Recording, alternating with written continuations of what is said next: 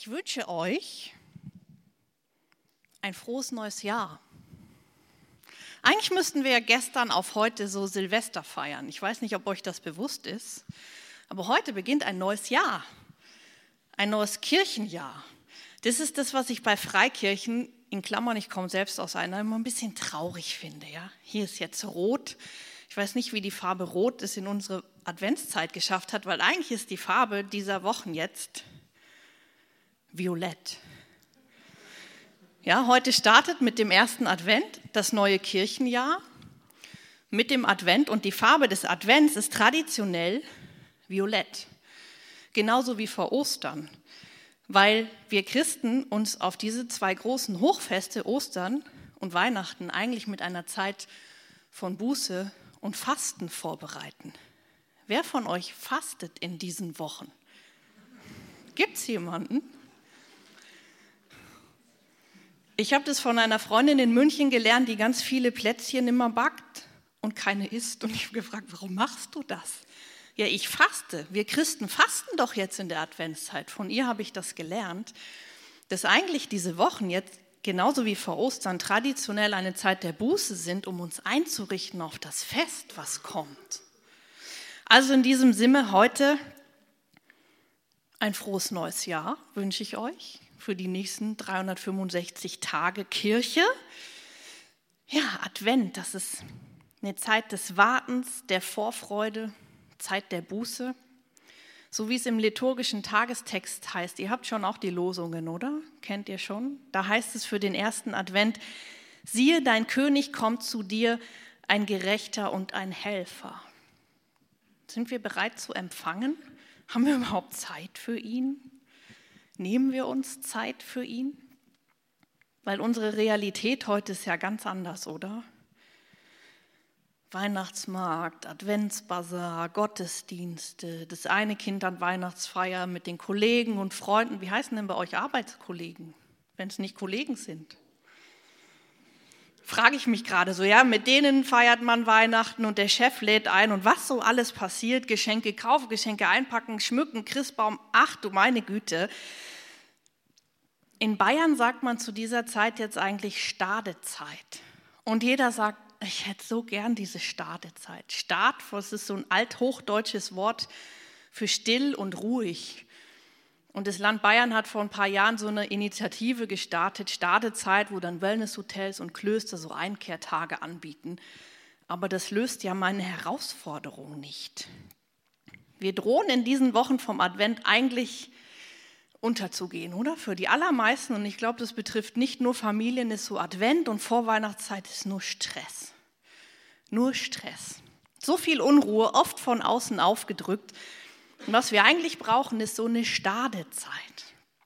Eine stille, besinnliche, ruhige Zeit in Achtung und Vorbereitung auf das Fest, was da kommt. Und dass wir nicht nur sonntags da sitzen und jetzt brennt schon die vierte Kerze. Und dieses Jahr brennt sie ja auch noch, ich glaube, an Heiligabend, oder? Ist es dieses Jahr so? Oh, noch weniger Zeit. So geht es uns doch oft. Dabei hat Gott selbst von Anfang an für sich selbst und uns Menschen so eine Stadezeit vorgesehen. Ich war lange und bin immer noch so ein bisschen Sportlerin und da ist das Prinzip von Belastung und Erholung total wichtig. Wenn ich nonstop diesen hier mache, dann wird kein Muskel wachsen, sondern irgendwann wird der Muskel sagen, du kannst mich mal. Ja, ich kann eine Zeit lang diesen hier machen und dann muss ich auch so machen, damit der Muskel Zeit hat zu wachsen. Und so ist es in unserem Leben auch. Und dazu möchte ich euch heute einladen, dass wir vom Großmeister des Lebens, von Gott selbst, Prinzipien für diese Stadezeit lernen. Und dass wir uns auch ein bisschen auf kirchliche Traditionen und Zeitabläufe besinnen, uns anvertrauen, darauf einlassen. Und bevor ich jetzt anfange, euch einen Bibeltext lesen, möchte ich noch einmal beten. Ich danke dir, Gott, für diese Zeit heute Morgen, dass wir uns die Zeit nehmen, auf dich zu hören, dir Lieder zu singen dich zu erwarten. Ich danke dir für dein Wort, für die Wahrheit, die das ist. Und ich danke dir für die vielen guten Prinzipien und Gebote, die du uns gegeben hast. Und ich bete, dass du jetzt unsere Sinne aufsperrst, dass wir lernen und dass du uns den Mut gibst, das ins Leben zu bringen. Amen. Ich habe schon gesagt, ganz am Anfang hat Gott diese Stadezeit selbst eingeführt, als Teil der Schöpfung. Jetzt muss ich gucken, ob das funktioniert.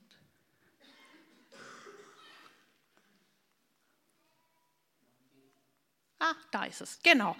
Ganz am Anfang, im ersten Buch Mose, als Gott die Welt schafft, da steht geschrieben, so wurden vollendet Himmel und Erde mit ihrem ganzen Heer.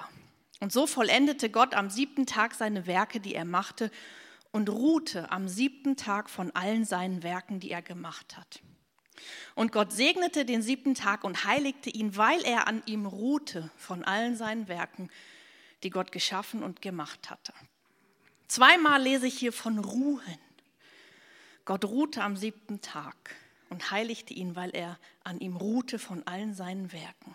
Also der Sabbat, der Sonntag, bei manchen noch der Samstag, das ist ein Geschenk von Gott an sein Volk, also auch an uns. Sabbat, hebräisches Wort Shabbat, Shabbat, kommt vom Verb aufhören, ruhen, die Arbeit an, einstellen.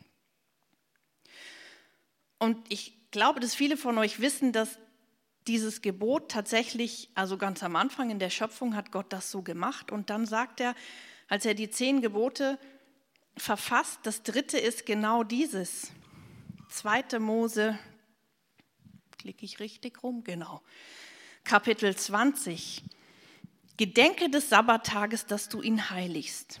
Sechs Tage sollst du arbeiten und alle deine Werke tun, aber am siebten Tag ist der Sabbat des Herrn, deines Gottes. Da sollst du keine Arbeit tun, auch nicht dein Sohn, deine Tochter, dein Knecht, deine Magd, dein Vieh, auch nicht dein Fremdling, der in deiner Stadt lebt. Denn in sechs Tagen hat der Herr Himmel und Erde gemacht und das Meer und alles, was darinnen ist. Und am und ruhte am siebten Tag. Darum segnete der Herr den Sabbattag und heiligte ihn. Das ist eins der zehn Gebote, nämlich das dritte. Und ein Gebot heißt, da habe ich am Freitag schon drüber gesprochen, als es um die Liebe ging, Gebot ist kein netter, himmlischer, ja, kannst du machen, kannst du aber auch lassen, würde dir aber gut tun, sondern Gebot ist das von Gott, wo er sagt, das hast du zu tun. Und er sagt hier ganz klar, der siebte Tag in der Woche ist Tunixtag. Sabbat, ausruhen, aufhören, nichts arbeiten, nichts schaffen. Als ich diese Predigt heute vorbereitet habe, musste ich irgendwie echt lachen. Ich bin auch Coach und Trainerin und ich habe immer wieder mit Leuten zu tun, die so an Erschöpfungssyndrom leiden, was in Depression geht, so Leute, die eben mit ihrem Alltag nicht auf die Reihe kommen, weil alles zu viel ist. Ich habe gerade in München so ein Achtsamkeitstraining laufen mit Frauen, die einfach nicht wissen, wie sie alles unter einen Hut bringen. Ja, und wir sind heute alle so erschöpft. Ich schließe mich da voll ein. Und wir suchen immer Ausreden zu sagen, dass ich jetzt, nein, das schaffe ich nicht auch noch. Und ich denke mir so, als Christ hätte ich es eigentlich total leicht. Weil Gott selber sagt, sechs Tage schaffen, der siebte Pause. Also eigentlich könnte ich ganz entspannt sagen, wenn mal wieder jemand kommt, könntest du, nee, sorry, siebter Tag Pause, sagt mein Gott, Gebot heilig, kann ich nichts machen. Warum machen wir das eigentlich nicht? Das ist doch der schönste Grund zu sagen, heute nicht. Ausruhen, in der Bibel heißt das eben nichts schaffen, nichts verändern, nichts tun, was mich aus der Ruhe bringt. Dabei, und das ist auch ein bisschen zum Schmunzeln, Gott selber hat so einen Tag ja nicht gebraucht, ja. Ich lese das im Jesaja Kapitel 40, Vers 28. Weißt du nicht? Hast du nicht gehört? Der Herr, der ewige Gott, der die Enden der Erde geschaffen hat, der wird nicht müde noch matt. Also Gott selbst hat das Ding mit dem Ausruhen eigentlich überhaupt nicht gebraucht. Und da liegt die Vermutung nahe, der Sabbat ist um des Menschen willen gemacht und nicht der Mensch um des Sabbats willen. Das ist vielleicht ein Zitat, was euch bekannt vorkommt. Jesus hat es gebracht. Der geht mit seinen Jüngern durch ein Kornfeld und die Jünger nehmen Ehren mit am Sabbat. Also im weitesten Sinn haben sie geerntet. Und sofort stehen die Pharisäer auf der Matte und sagen, das geht aber nicht am Sabbat. Und da sagt Jesus genau das, der Sabbat ist um des Menschen willen gemacht und nicht andersrum. Also, was machen wir damit, mit diesem Sabbatgebot? Das ist die schönste Botschaft in dieser Zeit, finde ich, heute vielleicht. Die Ruhe ist ein Geschenk an uns. Und das Sabbatgebot ist für mich gemacht weil Gott weiß, Tina ist ein Mensch, die braucht ab und zu mal Pause. Übrigens ist ja Ruhe viel mehr als nur Ausruhen. Ruhe im biblischen Sinn heißt ja Frieden haben. Und zwar ewigen Frieden. Ein kleiner Exkurs zum Hebräerbrief, wo von der Ruhe die Rede ist, Hebräer 4, na, ich war eins zu weit. Habe ich das nicht? Ich bin durcheinander. Da ist es. Ich habe mich verklickt. Hebräer 4, es ist also noch eine Ruhe vorhanden für das Volk Gottes. Denn wer in seine Ruhe eingegangen ist, der ruht auch von seinen Werken, so wie Gott von den Seinen. So lasst uns bemüht sein, in diese Ruhe einzugehen. Also das ist so perspektivisch als kleiner Exkurs, diese Spannung, in der wir schon leben, ja, dieses schon jetzt dass etwas zu spüren ist auch von der ewigen Ruhe, die Gott uns verheißen hat.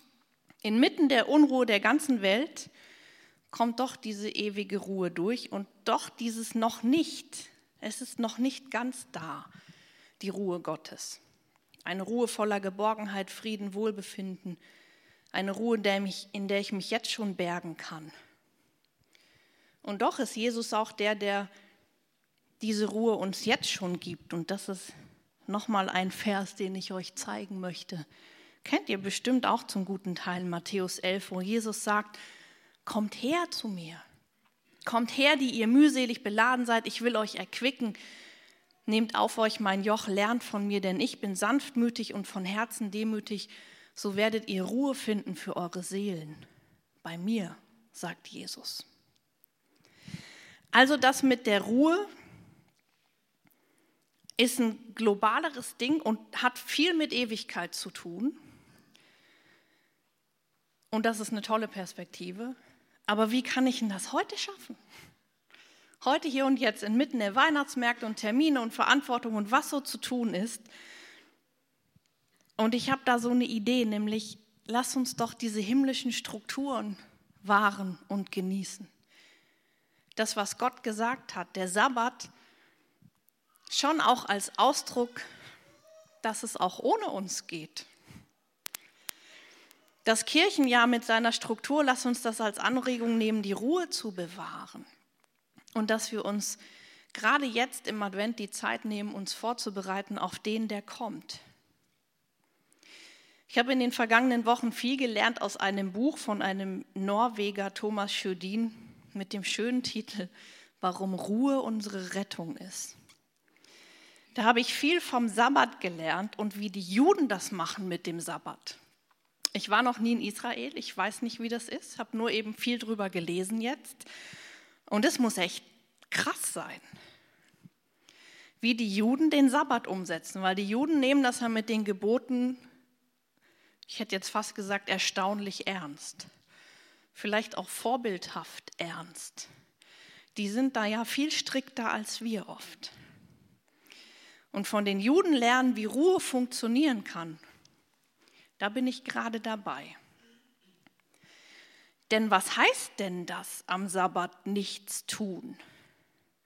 Es heißt vor allem, und da bin ich wieder bei der Schöpfung, nichts schaffen. So wie Gott am siebten Tag aufgehört hat zu schaffen, also sechs Tage lang hat er Erde, Meer, Himmel, Licht, Tiere, Land, Menschen geschaffen. Am siebten Tag hat er aufgehört. Einfach aufgehört. Ich weiß nicht, ob er fertig war, aber er hat aufgehört zu schaffen. Und wir als Ebenbilder Gottes, das ist so das, was er uns mitgibt, sollten im Schaffen, also sprich im Arbeiten und im Ruhen seine Ebenbilder sein, uns ein, ein, ein Beispiel an ihm nehmen. Ich denke ja oft, dass die Juden, so die, die strengen Juden, unter ihren Geboten leiden. Es sind ja nicht nur zehn, sondern es sind 600 irgendwas, die Juden zu halten haben. Und es klingt so brutal anstrengend für mich, selbst auch mit dem Sabbat. Freitagabend 18 Uhr bis Samstagabend 18 Uhr ist Sabbat. Und das heißt, keinen Schalter betätigen. Aber für die Juden ist es, glaube ich, überhaupt kein Problem. Im Gegenteil. Die erleben das als total entlastend. Und diese Strukturen geben ihnen brutal viel Sicherheit. Ja, das mit dem Lichtschalter betätigen dürfen sie vom Gesetz her nicht und von der Auslegung. Und ich habe gefragt, wie dumm ist das, ja? Und mein Schalter betätigen ist doch jetzt nicht so das Ding. Und dann habe ich in dem Buch von dem Thomas Schödin gelesen, der unterhält sich mit einem Juden und er hat gesagt, na ja, aber wenn ich den einen Schalter betätige, dann warten ja gleich noch 20 andere. Ja, wer von euch hat das Smartphone in der Tasche mit einem Schalter dran? Und heute drückt man ja nicht mehr, man wischt ja und so. Und da habe ich gedacht, da steckt ein Prinzip dahinter. Da geht es nicht um das penible, nicht einen Schalter, sondern ein Prinzip. Und was ist es nun, diese Ruhe? Wozu hat Gott die uns geboten? Ich habe fünf Punkte, um das praktisch zu machen mit euch. Die Ruhe. Ruhe ist die Zeit, an die wichtigen Dinge des Lebens zu denken. In Ruhezeiten, zum Beispiel am Sabbat, sollten wir uns Zeit nehmen, an die wichtigen Dinge zu denken. So wie das bei den Israeliten damals war, so wie das bei den Juden heute ist. Lest mal, was im fünften Buch Mose steht. Den Sabbattag sollst du halten, dass du ihn heiligst, wie dir der Herr, dein Gott, geboten hat. Sechs Tage sollst du arbeiten und alle deine Werke tun, aber am siebten Tag ist der Sabbat des Herrn, deines Gottes. Da sollst du keine Arbeit tun, auch nicht dein Sohn, deine Tochter, dein Knecht, dein Magd, dein Rind, dein Esel, dein Vieh, auch nicht der Fremdling und so weiter. Denn du sollst daran denken, dass auch du Knecht in Ägyptenland warst und der Herr, dein Gott, dich von dort herausgeführt hat, mit mächtiger Hand und ausgestrecktem Arm. Darum hat dir der Herr, dein Gott, geboten, dass du den Sabbattag halten sollst. Das war damals, zu dieser Zeit für die Israeliten, das größte Fest. Zu feiern, dass Gott der Herr sie befreit hat aus der Gefangenschaft. Und der Sabbat war dazu da, zur Ruhe zu kommen, eine Rast einzulegen und sich daran zu erinnern, dass Heil und Rettung nicht in dem liegt, was ich tue, sondern im Stillwerden vor Gott in der Ruhe und das, an das zu denken und das zu feiern, was Gott der Herr getan hat. Und damals, als das fünfte Buch Mose zeitlich entstand, war es eben das. Der Herr hat uns befreit aus der, aus der Gefangenschaft. Und so ist es ja jetzt, wir sind ein bisschen anders, zeitlich weiter. Advent ist unsere Vorbereitungszeit. Hier steht der Countdown, der Adventskalender, wie er eigentlich war, aus Hamburg von Johann Hinrich Wichern hatte 24 Kerzen. Vier große und die restlichen kleinen dazwischen, für jeden Tag eine. Ich habe dafür einen Adventskalender, damit ich weiß, wie weit ich bin. Ja, mich vorzubereiten auf das, was kommt. Ruhe ist die Zeit, an die wichtigen Dinge des Lebens zu denken. Und das Wichtige, was wir im Moment haben, ist eben, wir gehen auf Weihnachten zu, auf das Fest, dass Gott Mensch wurde. Und es gibt so viele Angebote, Gottesdienste, Festbahn, Konzerte, um mich einzustimmen, an das Wichtige zu denken. Ruhe ist auch die Zeit für die Seele hinterherzukommen. Ich habe vorhin erzählt, Schlafanzugtage, für mich persönlich total wichtig. Und trotzdem hatte ich oft das Gefühl, ah, das geht doch nicht. So einen ganzen Tag rumhängen. Und was sage ich den Leuten? Was hast du gemacht? Ja, nix. War nicht mal im Gottesdienst. Wisst ihr was? Der Thomas Jodin hat mich gerettet. Der hat mit einem alten schwedischen ähm, Geistlichen einen Dialog gehabt. Und ich möchte euch da ein bisschen was vorlesen. Als ich, also der Thomas, ihm, dem Theologen, einmal mit einem tiefen Seufzer und schlechtem Gewissen schrieb, dass ich an einem langen Tag, an dem ich zu Hause war, nichts Vernünftiges zustande gebracht hatte, antwortete er mir am Telefon, wie schön, dass du einen ganzen Tag lang die Füße hinter dir hergezogen hast. Davon hast du später was. Und dann gab er mir eine Lektion in der wunderschönen Kunst des Herumschlurfens, wie er es nennt. Bei dieser Disziplin geht man davon aus, dass auch die Seele mal in Morgenmantel und Pantoffeln herumschlurfen möchte. Was er meinte und wofür er sich meinetwegen einsetzte, war wohl das Recht, meine Zeit unproduktiv und unrentabel zu verbringen. Das Recht, einen halben Tag darüber nachzudenken, was zu tun ist, aber nicht damit anzufangen. Ohne dass ich es merkte, füllten sich meine freien Tage mit Vorbereitungen für Kommendes. Ich tat nur noch Nützliches und wurde immer müder. Mein Vertrag mit dem Ruhetag hat mir geholfen, das Herumschlurfen wiederzufinden. Ruhe ist Zeit für die Seele hinterherzukommen. Wie beherrscht ihr so die Kunst des Herumschlurfens? Für mich ist es so ein Schlafanzugtag. Manchmal gehe ich gar nicht raus. Meistens muss ich doch eine Runde rennen oder so. Was Schönes kochen.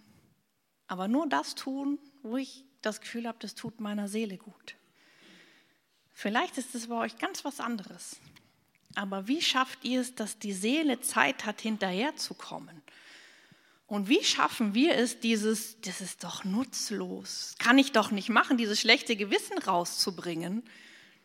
Ganz einfach, der Herr hat gesagt, siebter Tag, Zeit für die Seele hinterherzukommen. Nehmt euch diese Zeit. Ruhe ist auch ganz, ganz wichtig, Zeit der Dankbarkeit. Ich sage es noch einmal, weil das an so vielen Stellen, uh, habe ich das doch nicht drin, an so vielen Stellen in der Bibel steht, du sollst daran denken, dass auch du Knecht in Ägyptenland warst und der Herr dein Gott dich herausgeführt hat. Sinn und Zweck des Sabbat ist, sich zu erinnern und Zeit zu danken. Ich werde immer wieder gefragt, gerade von jungen Leuten, Tina, was ist eigentlich der Wille Gottes für mein Leben? Die Antwort ist so einfach. 1. Thessalonicher 5, Vers 18. Seid dankbar in allen Dingen, denn das ist der Wille Gottes in Jesus Christus für euch. Dankbarkeit ist was, was wir, da sind wir nicht so gut drin, finde ich. Und Advent und diese Zeit jetzt ist eine Zeit der Dankbarkeit. Dankbar sein für etwas, was noch kommt und was schon war. Und es gibt ein, ein ganz schönes Lied, das ist für mich Zeit hinterherzukommen, Musik und Zeit Danke zu sagen. Hört mal rein.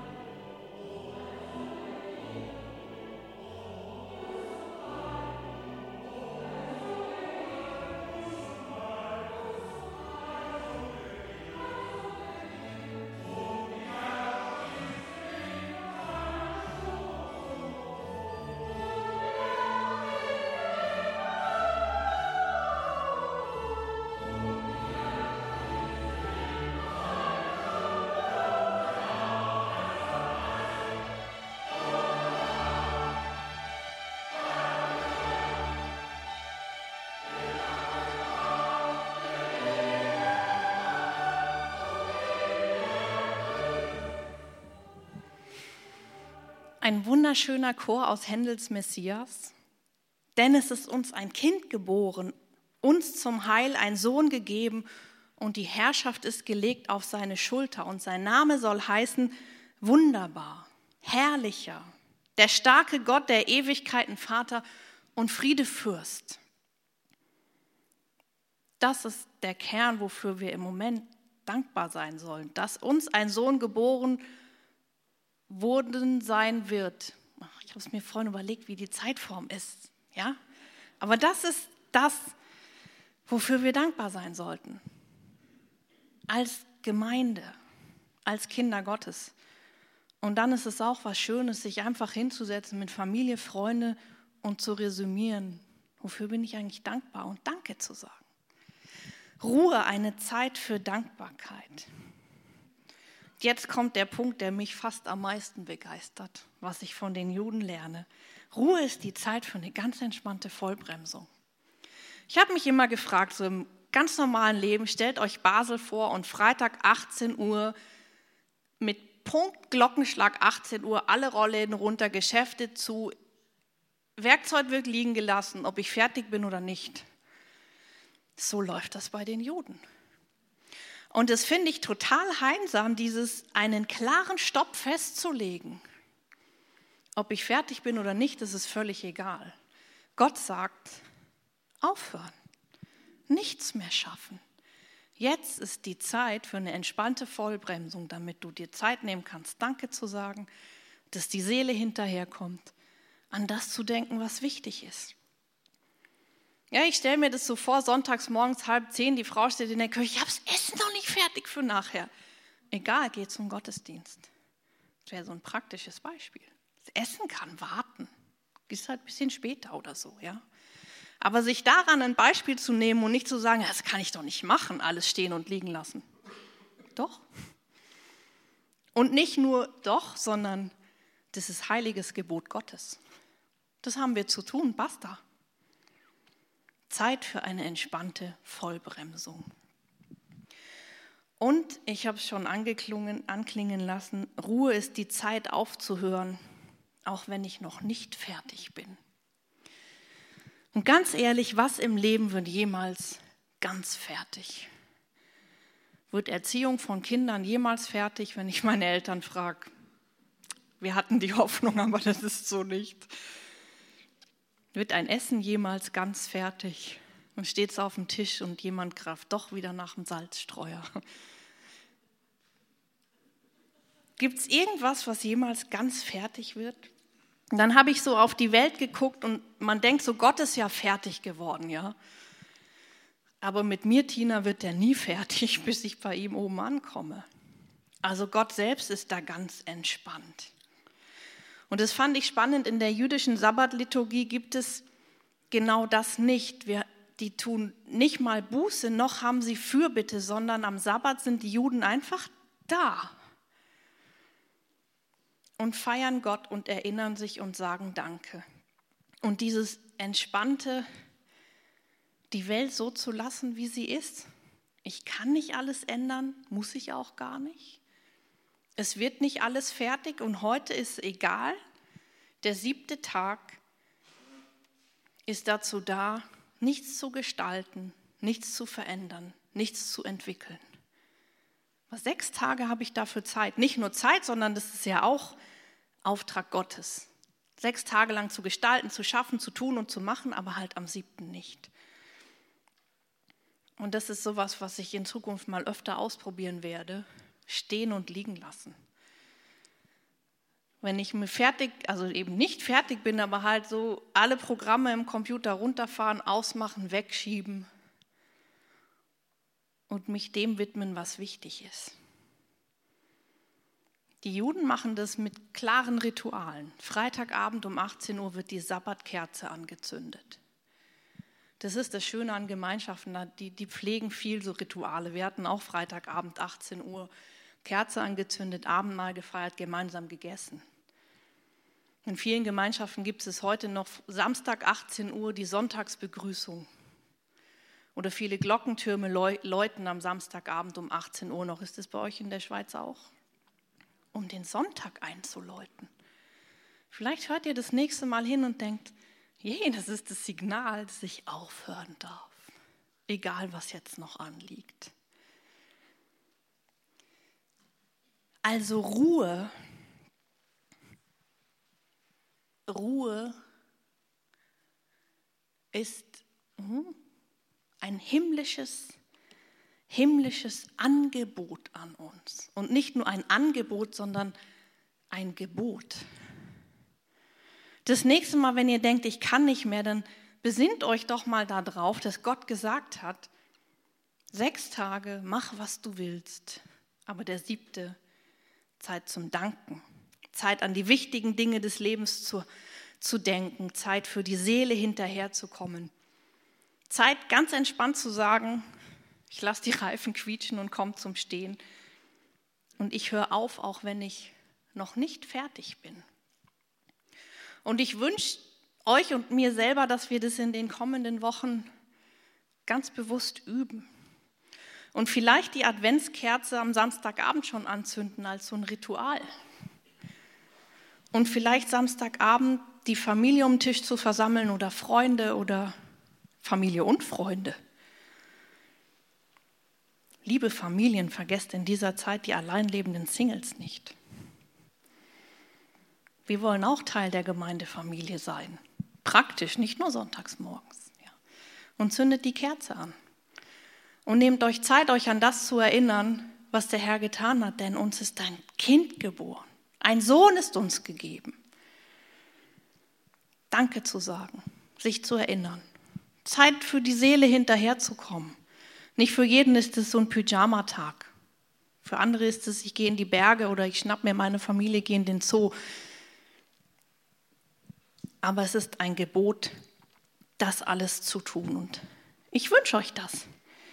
Ich wünsche euch das, ich wünsche mir das, dass wir eine segensreiche und ruhige und besinnliche Adventszeit haben und uns erinnern und danken.